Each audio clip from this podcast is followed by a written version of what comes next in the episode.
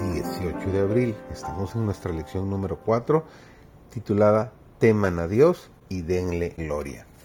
Recordemos que nuestro serial este trimestre se llama Los tres mensajes cósmicos. Servidor David González, nuestro título de hoy es Vivir enfocados en Dios.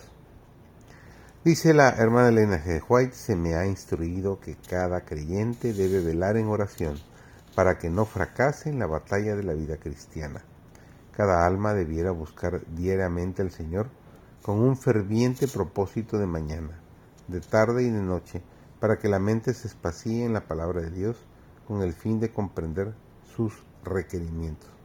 El asunto más importante consiste en servir al Señor con corazón indiviso y tratar de ser con el corazón y la mente propiedad del Señor. Todos los que acudan al Señor en procura de consejo recibirán la ayuda que necesitan.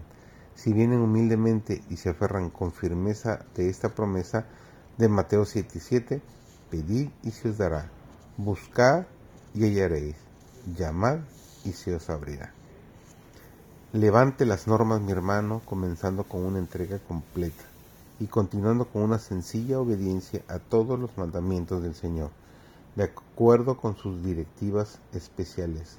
No se debe descuidar ninguna de las cosas importantes especificadas en su palabra. Usted debiera controlar sus pensamientos. Esto no será fácil. No lo puede realizar sin severo y serio esfuerzo. Sin embargo, eso es lo que Dios requiere de usted.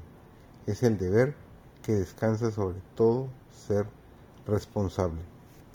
Usted es responsable ante Dios por sus pensamientos. Si fomenta ideas vanas y permite que su mente se espacie en temas impuros, en cierta medida es tan culpable ante Dios como si llevara a la práctica sus pensamientos. Todo lo que impide la acción es la falta de una oportunidad. Los sueños de día y de noche y la construcción de castillos en el aire son hábitos malos y excesivamente peligrosos. Cuando se han arraigado es casi imposible quebrar esos hábitos y dirigir los pensamientos a temas puros, santos y elevados. Usted tendrá que transformarse en una fiel centinela de sus ojos, oídos y de todos sus sentidos.